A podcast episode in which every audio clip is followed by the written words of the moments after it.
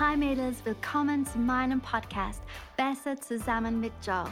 Ich bin Joe Haverkamp, Lead-Pastorin von Hillsong Germany, Zürich und Wien und ich freue mich, dass du heute dabei bist.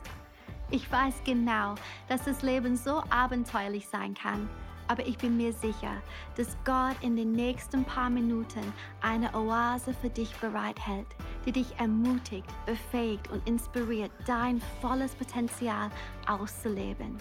Genieße diese Zeit. Willkommen zurück, Thursday Girls. Letzte Woche hatten wir einen unglaublich schönen Sisterhood United Abend.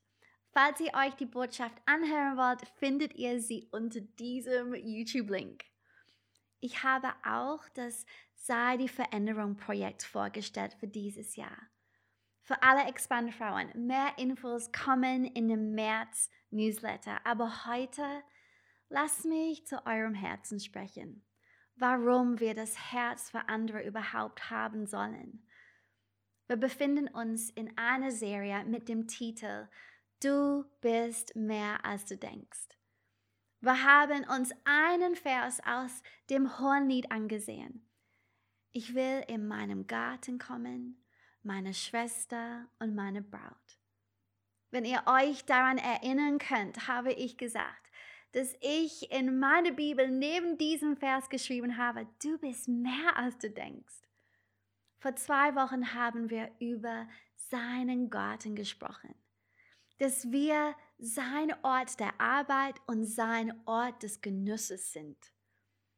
Diese Woche wollen wir uns ansehen, was es bedeutet, seine Schwester zu sein, weil er uns so nennt. Und ja, wir teilen denselben himmlischen Vater und wir teilen dasselbe Erbe wie Jesus.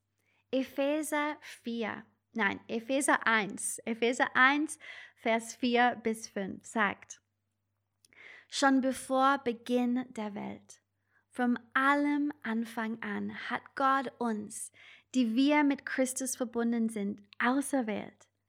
Er wollte, dass wir zu ihm gehören und in seiner Gegenwart leben, und zwar befreit von aller Sünde und Schuld. Aus Liebe zu uns hat er schon damals beschlossen, dass wir durch Jesus Christus seine eigenen Kinder werden sollten. Dies war sein Plan und so gefiel es ihm. Wir sind in Gottes Familie aufgenommen worden. Er hat uns einen neuen Namen gegeben, eine neue Identität, eine neue Familie und so nennt er uns seine Schwester. Durch die Adoption hat er uns auch eine neue Zukunft gegeben und unsere Zukunft beinhaltet ein himmlisches Erbe. Römer 8, Vers 14 bis 17. Alle, die sich vom Gottesgeist leiten lassen, sind seine Söhne und Töchter. Denn der Geist, den ihr empfangen habt, macht euch nicht zu Sklaven, so dass ihr von Neuem im Angst und Furcht leben müsstet. Er hat euch zu Söhnen und Töchtern gemacht und durch ihn rufen wir, aber Vater, ja, der Geist selbst bezeugt es uns in unserem Innersten, dass wir Gottes Kinder sind. Wenn wir aber Kinder sind, sind wir auch Erben, Erben Gottes und Miterben mit Christus. Dazu gehört allerdings, dass wir jetzt mit ihm leiden, dann werden wir auch an seiner Herrlichkeit teilhaben. Okay, es ist eine geniale Bibelstelle voller theologischer Wahrheiten, aber lass mich nur zwei Gedanken herausgreifen. Erstens, du bist seine Schwester mit einem himmlischen Erbe in deiner Zukunft. Ich glaube, dass dieses himmlische Erbe, wenn wir es zulassen, eine großartige Perspektive bietet. Besonders wenn die Dinge in der Gegenwart nicht so gut aussehen es ist eine große Ermutigung.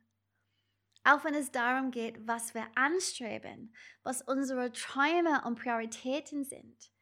Jesus lehrt uns zu beten, dein Reich komme, dein Wille geschehe. Hey, lasst uns Frauen sein, die das Reich Gottes in Sinn haben, in der Gewissheit, dass wir ein Erbe im Himmel haben. Es ist so gut, sich daran zu erinnern, dass wir hier nur auf der Durchreise sind. Im Gegensatz zu der Ewigkeit ist es nur eine kurze Zeit. Der Himmel ist unser Zuhause. Ich frage mich, ob vielleicht dieses Wissen der Schlüssel zu der Art von Zufriedenheit ist, von der Paulus in Philippa 4 spricht, weil das Beste kommt erst noch. Vielleicht bist du im Moment entmutigt über wie dein Hier und Jetzt aussieht. Aber es ist nur für eine kurze Zeit. Deine Zukunft ist voll mit Gottes Versprechungen. Versprechungen, die ewig lang gelten. Amen. Wir haben also eine Erbe. Aber die Bibelstelle, die wir gerade gelesen haben, sagt auch zweitens, du bist seine Schwester und deshalb müssen wir auch an seinem Leid teilhaben. Was bedeutet das? Paulus wusste aus Erfahrung, was es heißt, Widerstand zu erleben.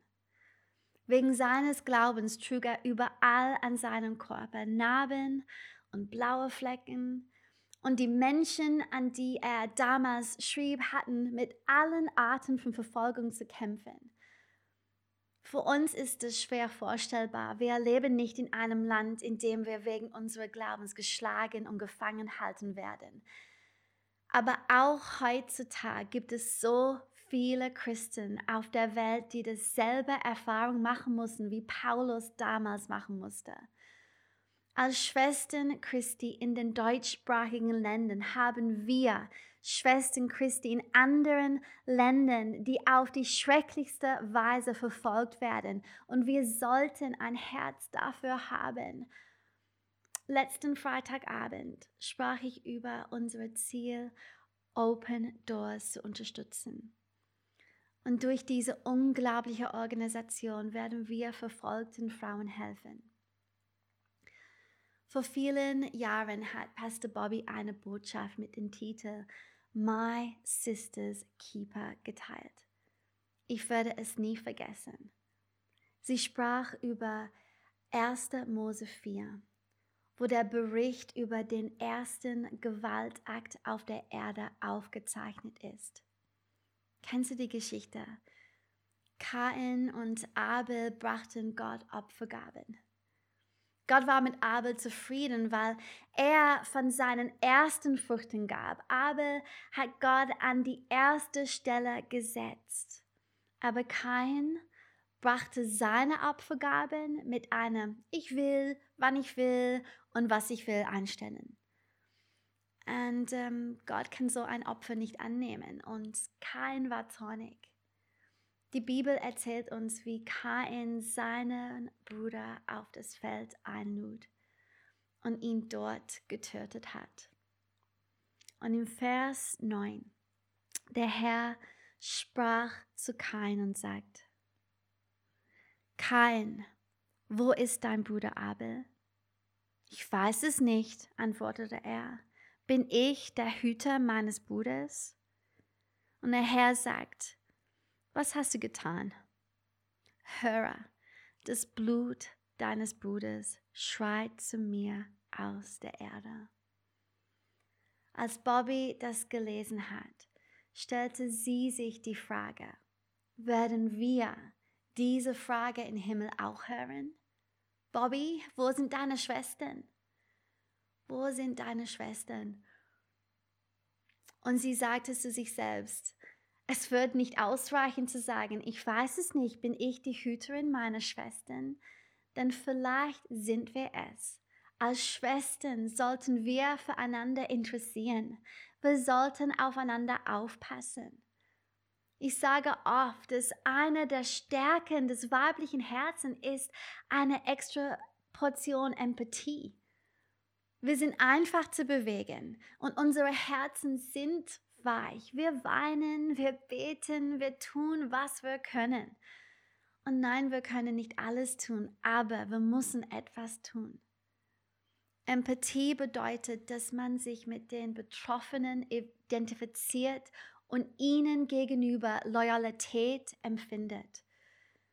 Deshalb möchte ich euch einladen, lass uns mit Open Doors zusammenarbeiten, für unsere Schwestern beten, die unter Verfolgungen leiden und lass uns durch 500 Projekte Geld sammeln. Die Website findet ihr hier. Und ich möchte euch sagen, mein Ziel ist 20 500 Projekte durch Expand und 50 durch meine Kirche zu starten. Ich würde mich so freuen, wenn wir unsere Herzen zusammenschließen können, bei dieser Sache unsere Schwestern zu unterstützen. Du bist mehr als du denkst. Du bist sein Garten. Du bist seine Schwester und du bist seine Braut. Ich freue mich darauf, nächste Woche weiter darüber zu sprechen. Ich liebe euch, Mädels. Bis nächste Woche. Hey, so schön, dass du dabei warst. Ich glaube wirklich, dass wir zusammen besser sind als alleine. Diese Podcast-Episoden findest du wöchentlich auf YouTube, iTunes oder Spotify. Alle Infos zu Sisterhood findest du auf hillsong.de slash sisterhood. Und wenn du Teil vom Expand bist, dann schau doch auf expandwomen.de vorbei.